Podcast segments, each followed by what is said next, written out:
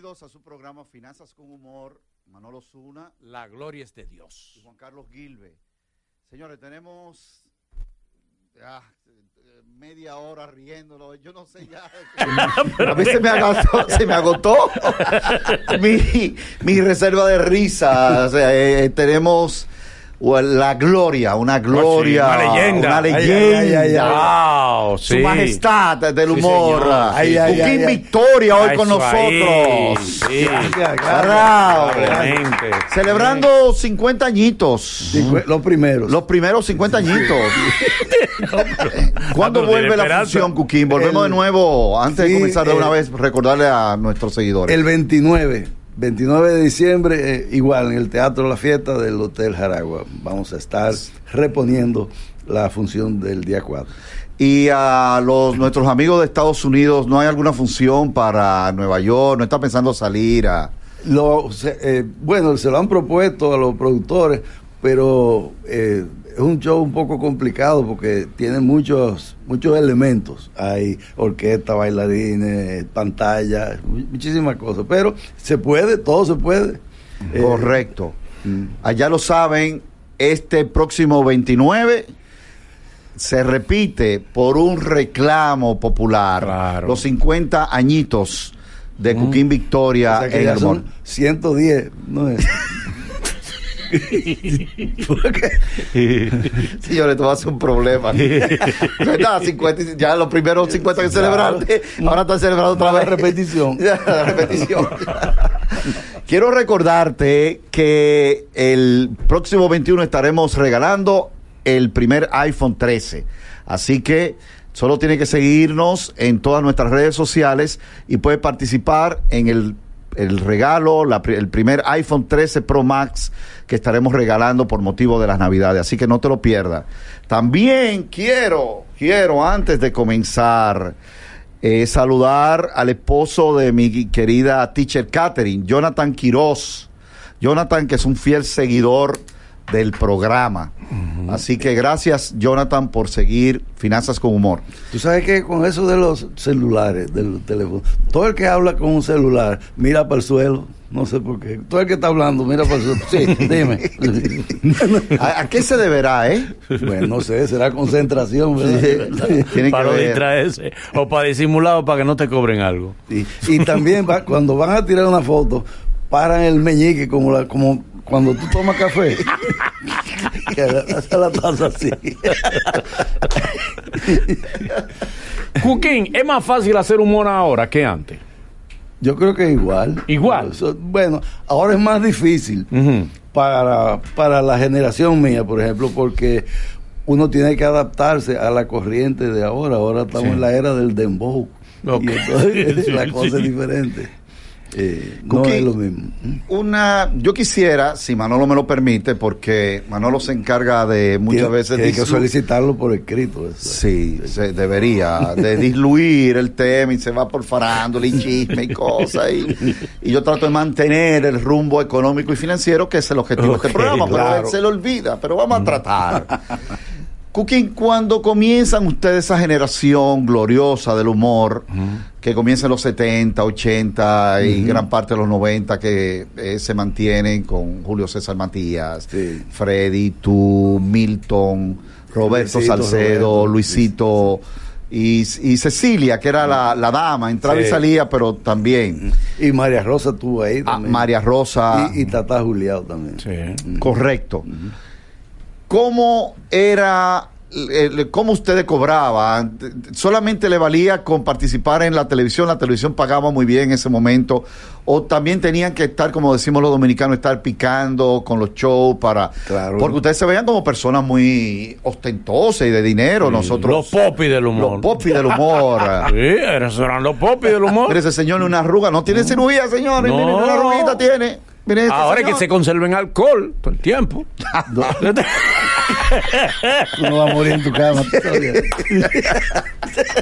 a ti va a haber que echarte mucha agua para reconocer. Te lo dije. Te lo advertí antes de comenzar el programa, ¿eh? Te lo advertí. ¿Cómo era entonces financieramente eso, eh, eh, económicamente? ¿Pagaban bien? ¿Cómo era? eh, Bueno, eh, pagaban relativamente bien, pero además este era un grupo que venía de una familia de clase media que, que tal vez eh, no tenía tantas eh, necesidades de recursos como, como muchos de los muchachos que comenzaron después. Eh, pero además no, también se defendía con, con los picoteos eh, de comerciales, de show en nightclub y cosas de esas. ¿Tú eras socio de nosotros a las 8, Cuquín? ¿O era.? No, no. ¿Tú no eras de los socios? No, yo era socio de 3x3, que Ah, fue el- 3x3. El, programa que, que surgió con Freddy, con Cecilia y conmigo, que fue producto de, del éxito de un show que tuvimos en el, en el Hotel Embajador, que tuvo meses lleno todos los fines de semana. Y entonces eh, eso nos permitió cierta, cierta elasticidad económica. Qué bien. ¿Qué se ganaba en esos tiempos, Cuquín? ¿Cómo.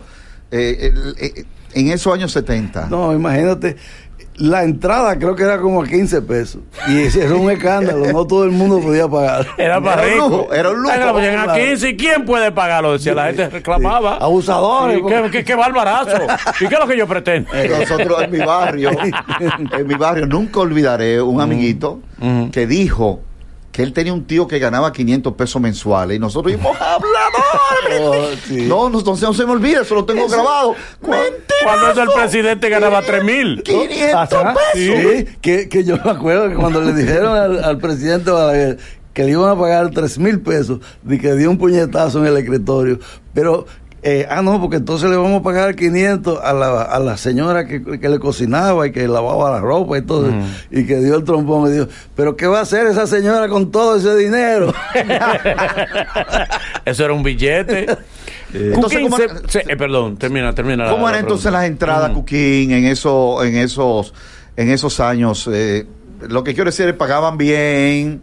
Bueno, sí. relativamente bien. Y la cosa cambió cuando surgió la famosa guerra de la papelera. Voy para allá, espérate, espérate, no me lleve tan rápido, no sí me lleve tan rápido, que esto es histórico, no me lleve tan rápido, no quiero llegar hasta ahí, todavía estamos en el show del mediodía, Sí, el show del mediodía ya, ya pagaba sa- bien. pasamos de, de nosotros a las 8 al show del mediodía, 70, 80, Sí. el cuadro de comedia. Cuando nosotros a las 8 eh, comenzó a, a crearse la idea de la cosa, Jackie habló conmigo para que fuera a trabajar con ellos eh, en el segmento de humor.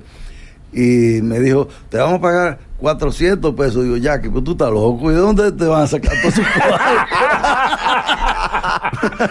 Venga, Vamos a empezar mintiendo. Pero, ¿por qué entonces ustedes qué van a ¿De ganar? qué van a ganar? y nosotros, ah, pero ¿dónde van a ganar nosotros? ¿De dónde va a sacar? Eh. Un palo. Eh, oh, muchachos. Cuquín, en ese tiempo era cierto que tú podías comprar un carro nuevo como en 1500 pesos.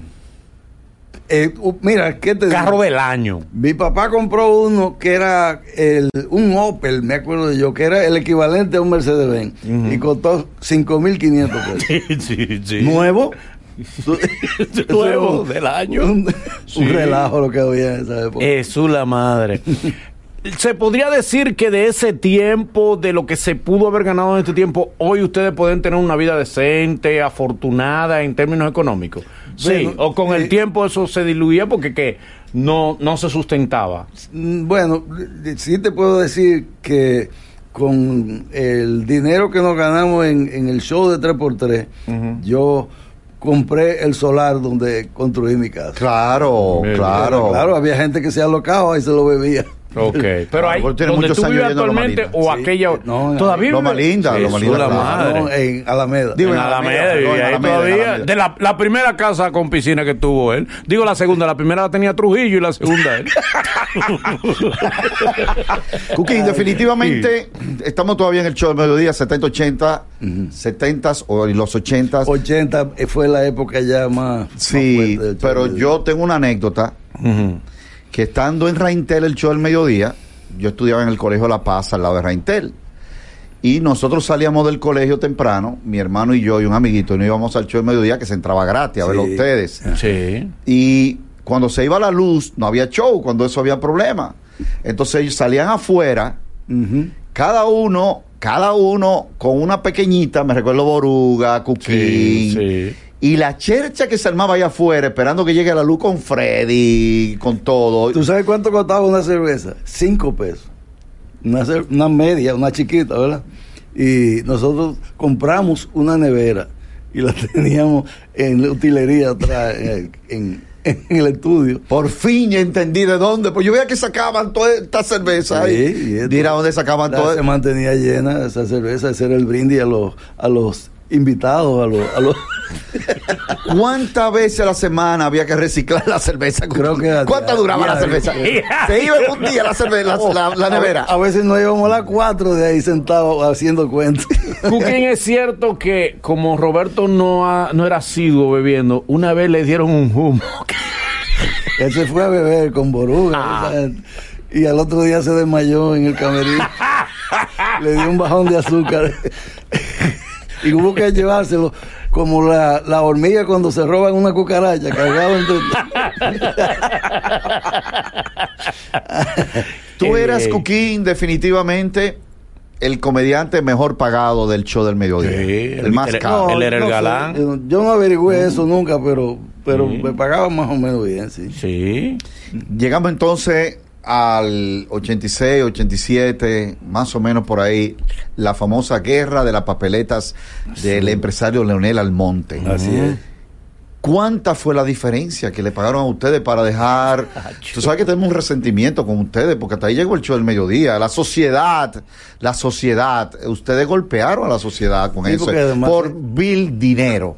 Eh, eh, Eso me sí, yo mira, pero déjame explicarte.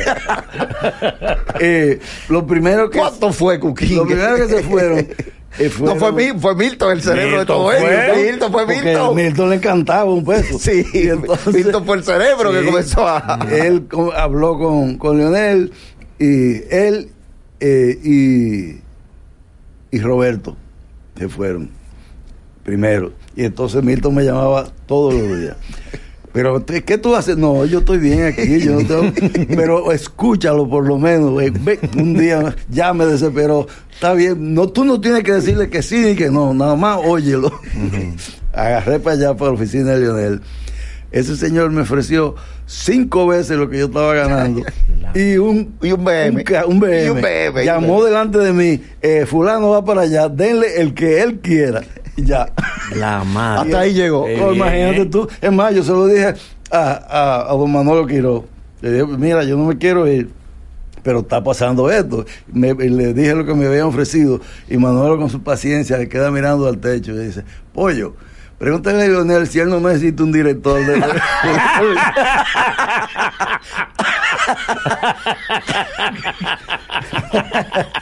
Ay, ay, ay, ay. Entonces pasan para allá. Ahí, entonces ahí comenzó el Sabro Show, que fue la competencia. Sí, muy del duro el. Sabro Show. Porque había no hay quien pare el Sabro Show. Sí, había recursos para Sí, contratar había lo que fuera.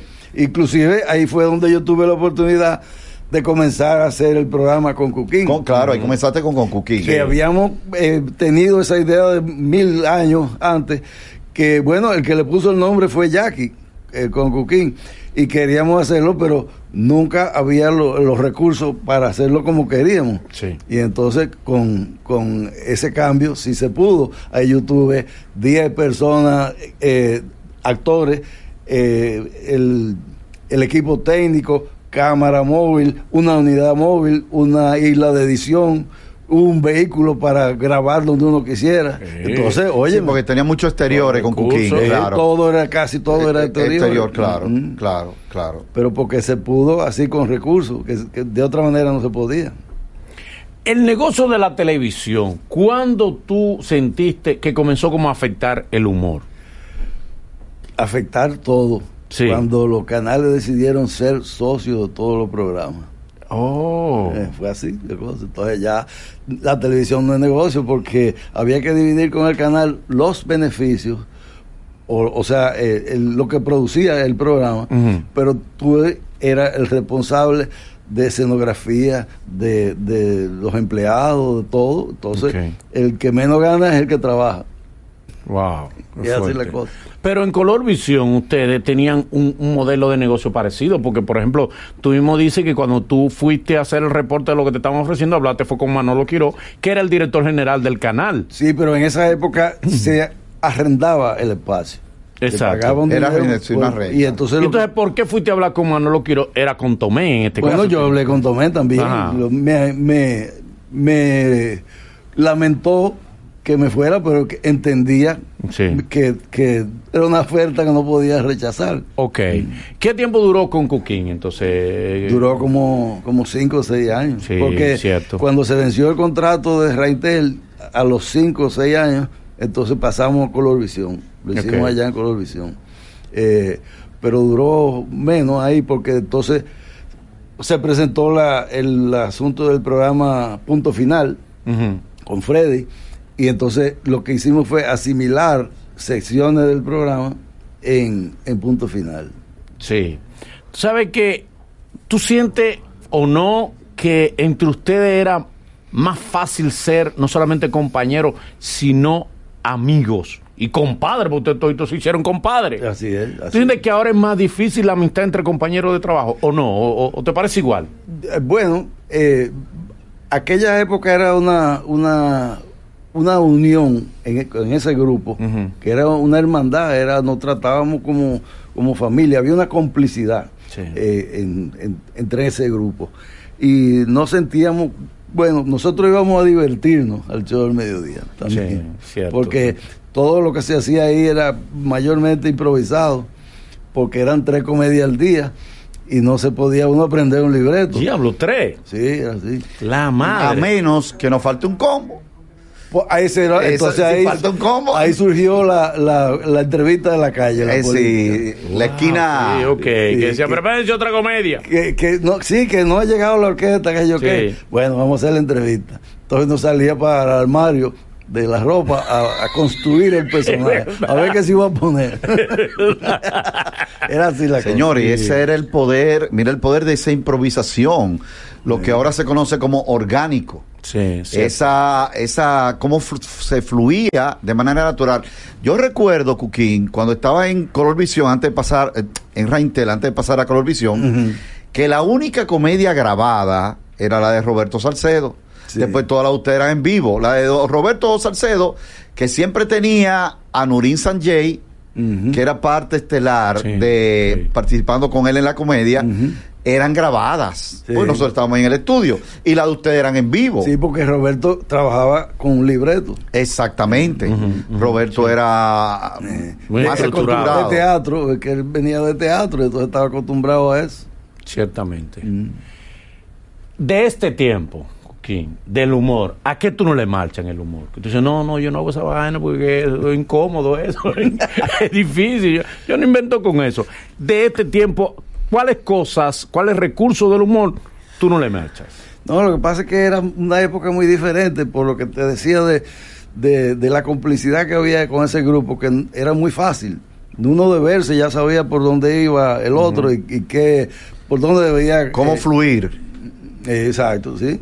Era diferente. Ahora, con, imagínate, ya solamente quedamos Boruga y yo, y Cecilia, que no vive aquí. O sea que, que no hay eh, ese, ese, ese equipo. ¿Ustedes han pensado en algún momento como, vamos a crear un programa nosotros, vamos a hacer un programa semanal nosotros, y co- incluyendo a gente de, de este tiempo, o no? No. Nunca se ha planteado esa idea. Lo- ahora es mucho más rentable la radio. Bien. Perdón. pues. ¿Y en la radio han pensado llevar un proyecto? No, porque eso es diario. El asunto es trabajar en otra cosa. Sí, sí. No, que no sea diario, No. que no es tan forzado. No, y, y- y esos programas que tienen muchísima audiencia, a las 7 de la madrugada, ¿Qué? pues a esa hora la sigo hasta en pijama por mi casa. Eso es así. Joaquín, ahora hay artistas y figuras y de, de, de primera línea que tienen mucha exigencia, muchas cosas. Yo veía que usted en esos tiempos como que no era así. No. Ahora hay alguna figura que ni siquiera con fulano yo no trabajo. Ah, sí. Ahora ahí tú sabes que tienen, no, si va fulano, si va fulano. Sí, artistas. ¿Con cuáles figuras tú no trabajabas en ese tiempo? No, con, con lo que pareciera, no- nosotros éramos soldados de la mojiganga. Nosotros no, ten- no teníamos límite en ese sentido, ni exigencia de nada. Y si de repente tú te topas, por casualidad de la vida, que una de esas figuras de ahora, de este tiempo, que tienen ese tipo de exigencia, ¿qué tú le aconsejarías?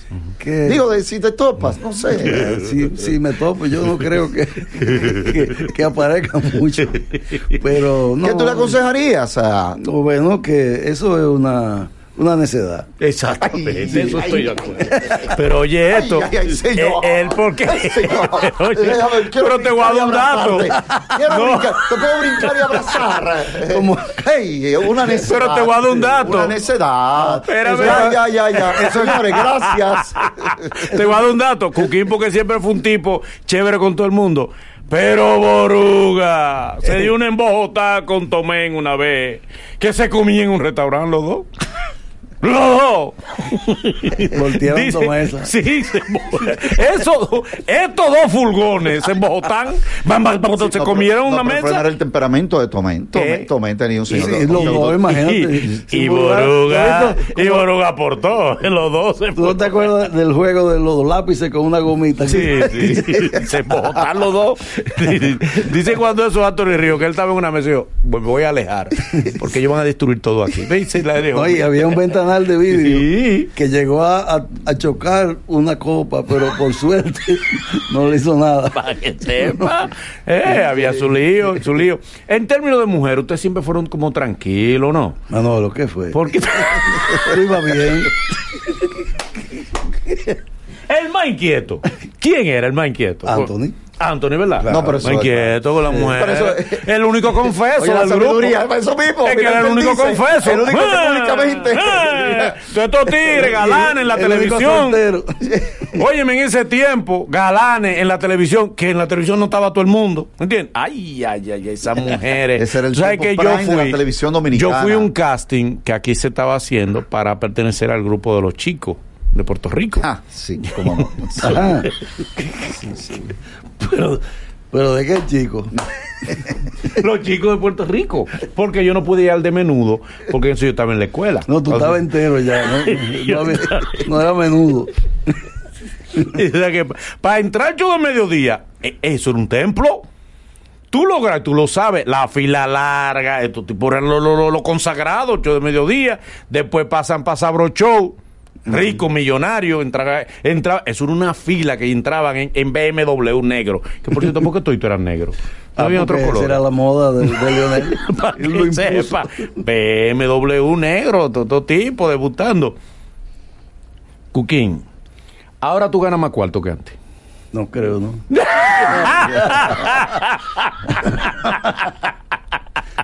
¿Cómo que no? Ya tú eres un consagrado, Cuquín. Ah, sí. ya tú tienes rider y de todo. Se está hablando de Cuquín. Sí, lo que pasa es que con, ¿Mm? por razones de edad uno no puede estar afanando todos los días. Es verdad. es verdad. ¿Cómo te ha manejado siempre financieramente, Cuquín? ¿Siempre has sido ahorrador o has sido una persona eh, inclinada al gasto, a- abierto al derroche?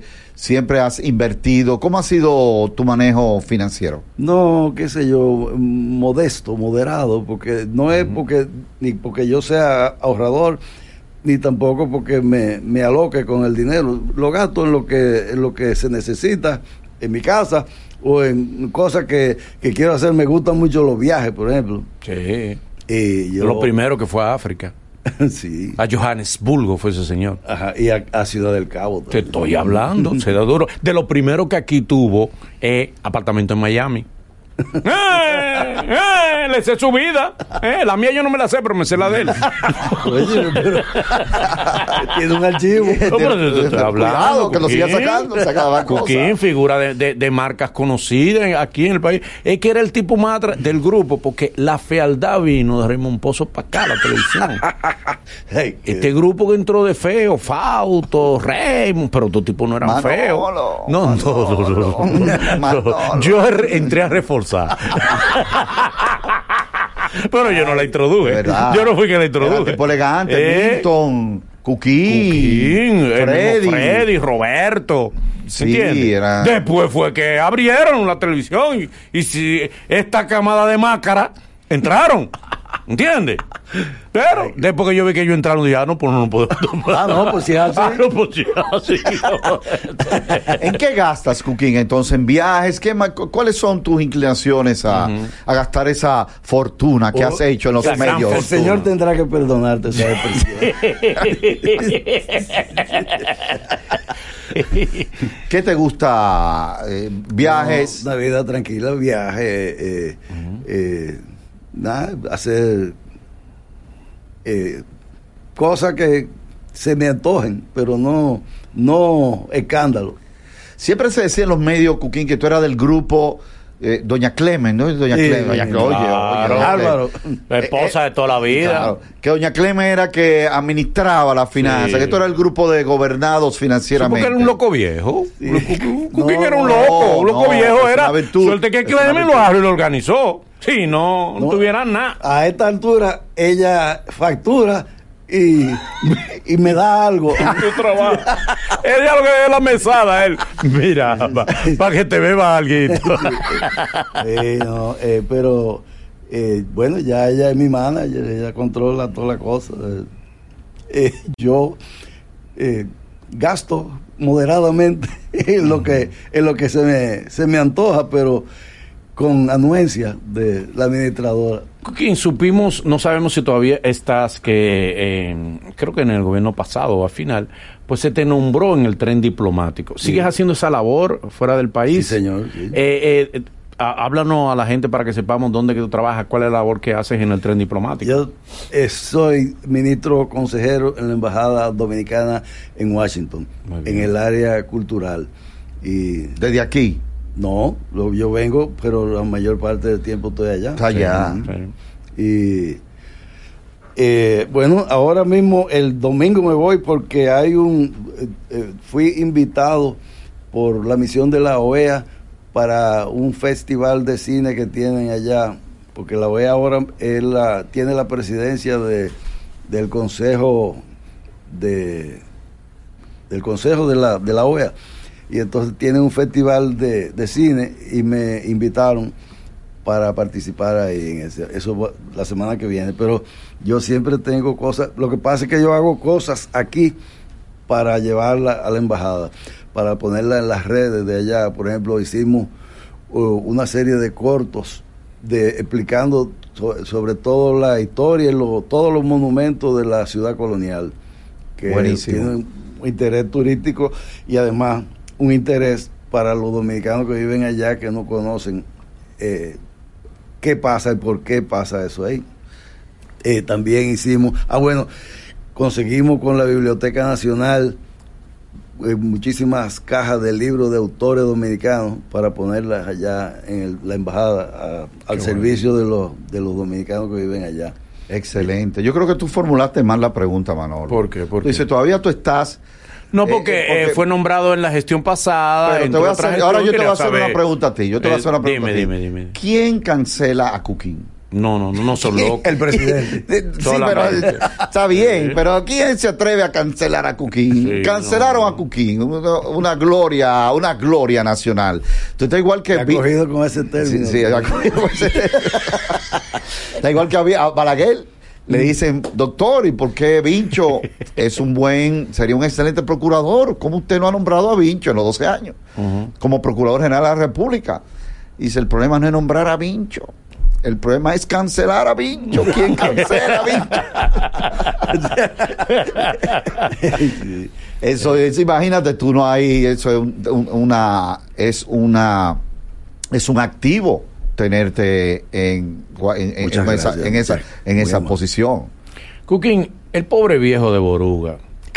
Está por Ay, allá. ay, ay, cosa. El pobre Ay, viejo ay, ay, Ahí tirado va, por ahí va. Por eso, mira, Cuquín, por eso la semana que viene, tengo- cuando tú me veas entrevistando solo a Boruga, a Felipe, cuando- ya tú conoces la razón. Tú aprovechas Él sabe que de cariño. Ya tú- ya dicho, tú conoces la el razón. trapo es viejo de Boruga. tú vas a aprovechar que esté, esté hospitalizado para Claro.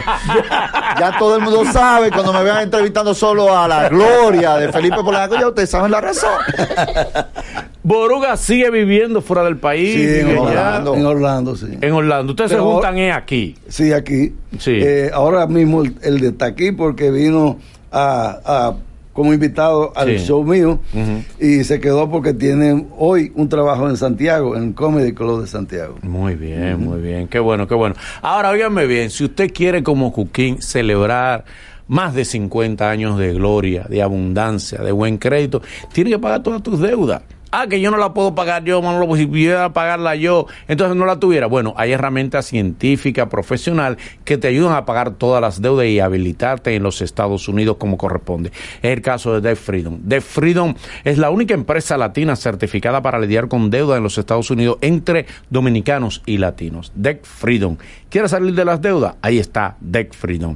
Llama al 1-800-854-3030. 1-800-854-3030. Debt Freedom. Cookie, ¿no te interesa como incursionar en lo que es la era digital? Tener tu canal de YouTube, eh, producir contenido para YouTube. ¿Te gusta eso? ¿No te gusta? Yo lo hago esporádicamente, Sí. subo cosas para Instagram, para algunas de la Ujú. de, de la página de la cosa, pero eso eh, también es una esclavitud todos los Sí, días. es un trabajito. Yo no es digo, trabajo. Dímelo a mí. No, es fácil. Entonces, te, para, entonces, eso quiere decir que ya tú estás como en una etapa que dice, oye, ¿para qué afanar tanto? Hacer espectáculos puntualmente, Claro. show puntualmente, y no quizás estar en los medios de una manera este, Continua. continua. ¿No te atrae estar de nuevo en medios de manera continua? No, no, porque eh, ya los viejos necesitan menos cosas y entonces necesitan producir menos también. Ok, ok, está bien. ¿Has podido ya con... te permite la parte económica y financiera preside- hacer eso, seleccionar con pinzas los shows que tú vas a participar? Pero en el pasado, sobre todo antes de llegar a ser esa figura estelar, ¿le cerró alguien la puerta a Cuquí? Eh, Que yo recuerde, ¿no? No, al contrario. ¿Le Eh, pusieron trabas, te la pusieron difícil, arrancando, desarrollándote como, como, como artista? No, porque yo tuve la suerte de prácticamente comenzar con gente de, de mucho éxito y mucha experiencia. Primero fue con el caso de Freddy y Milton en el radio, en radio cuando comencé con El radio- show de la noticia. El show de noticias. Después de ahí pasamos a la televisión con ese mismo programa. Y luego de ahí vino el programa Nosotros a las 8, que era un programa de muchos recursos, Ujú, y sí. de- programa de gala. Sí. Y de ahí en adelante entonces eh, la cosa siguió evolucionando. ah, y ahí fue donde surgió el programa 3x3, que también fue muy exitoso. Y eh, luego de eso volvimos al show del mediodía, pero entonces ya en otras condiciones. Y de ahí fue cuando pasamos a, a Raintel. O sea que yo siempre he tenido eh, trabajo constantemente. Hay muchos humoristas de la generación actual eh, pasando precariedades económicas y eso es de dominio público. Sí. Esto no es un secreto, el caso de Margaro, de... ¿A qué tú crees que se debe, Cuquín? ¿A un mal manejo o es que no se paga igual? ¿O qué podría ser, eh, qué, qué sugerencia le daría a esta generación para terminar y poder tener cierta solvencia económica y no llegar a esos niveles que son de verdad verdaderamente tristes? Bueno, a mí me parece, por ejemplo, en el caso de, de mi amigo Margaro, que ha sido un mal manejo, porque él ha tenido muchas oportunidades Oh, buenas. sí, trabajó con los mejores de este país. Sí. Eso yo trabajó con ustedes. Con Freddy, eh, trabajó con trabajó con Freddy. Y, era protegido de Freddy también, pero... Sí. Ajá, ¿cómo así? Bueno, que Freddy lo, lo ponía Sí. eh, a- en todas sus cosas. En puso- todos los proyectos. En sí. todos los proyectos. Eh, Y el protegido de Freddy no era Cuquín. no, No, es el favorito. Ah, el favorito. Sí, en llave, el favorito. Sí, porque había entre nosotros una, una eh, como una hermandad que Sí. no era, trascendía a lo que era el trabajo. La- nos juntábamos eh, con la familia y hacíamos viajes juntos. O sea, era una, una relación diferente a, a la- una relación de trabajo. ¿Quién benefició más a quién? ¿Cuquín a Freddy o Freddy a Cuquín? ¿Quién hizo más aporte? Si No. tú haces un balance hoy. Yo creo que Freddy, porque tenía la experiencia y fue el productor, el que se inventaba lo, lo- cómo producir dinero, lo- los sí. programas, los shows. Era una máquina el hombre, de Eh, trabajo. eh, un- un- ese sí Wow. era un, un trabajadito. Sí. Eh, todos los días temprano él estaba en su oficina, aunque fuera a hacer nada. Y cogiendo pique. Y cogiendo cogía pique. pique hasta por beber agua. Esta agua el diablo tan caliente. Ta, ta. cogía pique. Era así. Pero era trabajador, trabajólico y extremadamente disciplinado. Sí, sí, el sí. maestro era un, un hombre extremadamente Cuando disciplinado. tuvimos el, el show del Mauna Loa, que duramos dos años ahí. eh, Humor viejo no se olvida. Humor viejo no se olvida. Eh, cuando yo llegaba creyendo que me la estaba comiendo, que llegaba temprano, ya Freddy estaba sentado ahí, en el camerino, y a- arreglando eh, la escenografía, las flores, las cosas. Era muy disciplinado. Muy, Y- muy disciplinado. Entonces, ¿tú crees que en el caso, por ejemplo, de, de Margaro, eh, lo que hubo no, no fue un problema de ingresos, sino un problema de mal manejo de sus finanzas personales? Yo creo que sí, yo creo que sí. Que, eh, y cuando él comenzó en el, en el punto final, creo que fue, en- con Freddy, hasta un carro compró. Y no sé qué lo hizo. Sí. Eh, Imagínate un carro donde después tú le veías blow ahí adentro, pedazo de fund de cemento, un picapello a medio terminal, un perro grande que él cogió y lo montó atrás del carro. Dime tú, mi amor, ¿a dónde va para eso? y, y la puerta había que cerrarla con una varilla. Exactamente. Dime, tú. La varilla. Cooking, ahora se puede hacer más dinero del humor que antes. O antes se, se hacía más dinero con el humor. Bueno, ahora se puede hacer más dinero con como el señor eh, Osuna por, por las redes. Por las redes. ¿Pero por qué? pero, venga acá. pero uno trabaja mucho, Cooking. Que estamos fajados, agonizando mucho. Pero eso es para divertirte. No. Para divertir el bolsillo, porque el bolsillo está triste. Sí, tú- hay que darle- oye, suena. ¡oh! Dale alegría como debe ser. Joaquín, esta generación para ti, ¿qué te gusta de esta generación? ¿Qué te gusta del humor de este tiempo? Las cosas que más te gustan de este. So- hay mucha gente talentosa, muy talentosa. Lo que pasa es que hay un, uno también, un grupo de muchachos jóvenes que se han ido por la línea de, del dembow, con vulgaridades, con sexismo, con ese tipo de cosas. Entonces eso no, eso no se le puede imponer a, la- a los muchachos jóvenes porque se, se, se diluye la, la conducta, la educación y se van, se desvían por una línea que no debe ser, no es la, la correcta. Muy bien, muy bien. ¿Qué piensa Manolo, por ejemplo, dice que con todo el dinero y la fortuna que ha acumulado, se va a retirar en Inglaterra, que él está viendo una pequeña No estancia. dar visa. Un campo de Inglaterra.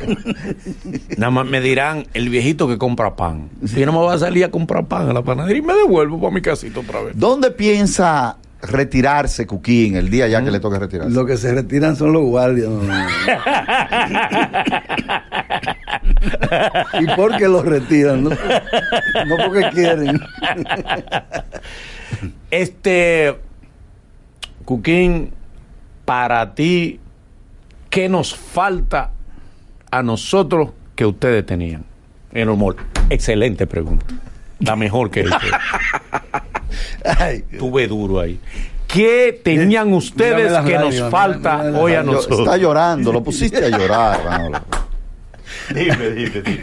Dime, dime, Cuquín. no, pero que eso tiene que determinarlo ustedes, no, no nosotros. ¿Más mujeres? Ajá. Y eso es que es una acusación. Ustedes tenían mujeres. Oye, no sabía. yo tampoco. Veía. Muchacho, por camiones. No, en ese Oh, tiempo no, en ese porque tiempo antes no. eran mujeres Eso que ustedes solamente se era porque te degeneraron. admiraban. Estoy con Cuquín. Yo soy esa mujer de Cuquín. Eh, eso era un prestigio. eso era un caché. Pero no hablaban así. Yo, No, y eran viejitas que tú te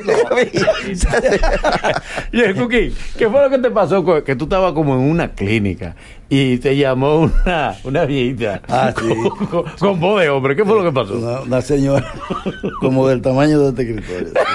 Y un- cigarrillo en la mano. Entonces, Sí. tú sabes que los cigarrillos ponen ronca a la gente. Ay, mira quién está ahí.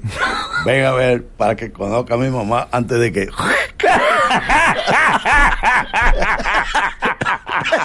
Ella misma. Y la, y la vieja levantó un brazo. También. Adiós, Cuquín. Cuquín, Mm. el próximo 29 en el Teatro Nacional eh, se repite el No, show. en Jaragua. Perdón, en el Jaragua. En el, En el Teatro La Jaragua, Fiesta, En el, en el Teatro La Fiesta Ujú. del Hotel Jaragua se repite el show. Ujú. ¿Qué vamos a encontrar? La- lo que no pudimos ir al primer Ya show. lo que los lo jefes nos van a llevar. Claro, a verlo. Eh, Ustedes con los invitados. Claro, claro. Bueno, ahí vamos Ahí a bajo, hacer. la, bajo la bola, perdió fuerza la bola. Claro, Claro. Y de, y de seguro se va a repetir el show. La sí, eh, y de verdad va el show otra vez. Y es verdad que lo van a hacer. Siempre. Eh. No, bu- bueno, es, es una, una reposición de lo que hicimos, que fue un show que, que tenía, eh, como, como te dije, eh, la orquesta, tenía bailarines, tiene coro, tiene una pantalla gigante donde se presentan videos de la, de- del recorrido de 50 años. Y claro, lo- los personajes que más preferencia tuvieron, que mayor preferencia tuvieron en, en todos esos años. Pero cuéntanos el show entero, completo. lo hago. No, es, no. Que, es que dura mucho. Bárbaro, pero Manolo, bárbaro. bárbaro. No, no, para tener una idea. Invitado. Para yo subirlo a mi canal. Invitado. Para yo subirlo a mi canal de YouTube. Sí, claro, claro. Invitados. Hay, hay invitados, ya hubo el, en el show pasado y hay algunos que no podrán ir por razón de compromiso eh, ahora en, en el, en el show del 29, pero tenemos otros invitados que, que también son de, de la época en que nos hemos trabajado juntos, en algún momento hemos trabajado juntos, inclusive eh, tengo eh, como invitados, que creo que están ya confirmados, unos muchachos jóvenes de, de esta época que también son muy buenos. Ah, se van a agregar de la nueva generación. Sí. Sí, porque ustedes como que mantienen... lo- pues, Distancia. Sí. No, distancia no. Los Rico rangos, distanciado de los pobres. rangos, ustedes le dan Eh. los rangos a estos muchachos. Claro, Sí. son los ricos y nosotros los ociadores. ¿Y qué vamos a hacer? Es la vida, jerarquía de este Y país. la cara que pone, cualquiera se lo cree que verdad. Cualquiera, cual- cualquiera se lo compra. cualquiera se lo- Pero mira, mira, yo tengo señores sentados, dos eh, glorias del No, humor. no, no, no, no, no, Ah, no, gloria, no. Una gloria del humor. Una gloria. Y una glorieta. Y, un- Y una glorieta, y una glorieta. y un seguidor. Miren, hablando de las finanzas fans. personales, miren el mensaje que le quiero dar aquí, señores. Manolo, que todo lo maneja él y su señora no sabe nada, y Cuquín, que lo maneja su señora y él no sabe nada. Y miren lo lejos que ha llegado, Gracias, gracias. se puede llegar A de esa manera. Sí. sí, sí. Joaquín, te voy a dar un consejo. Sí, Nunca, nunca tengas un jefe que contribuya a la separación de tu pareja.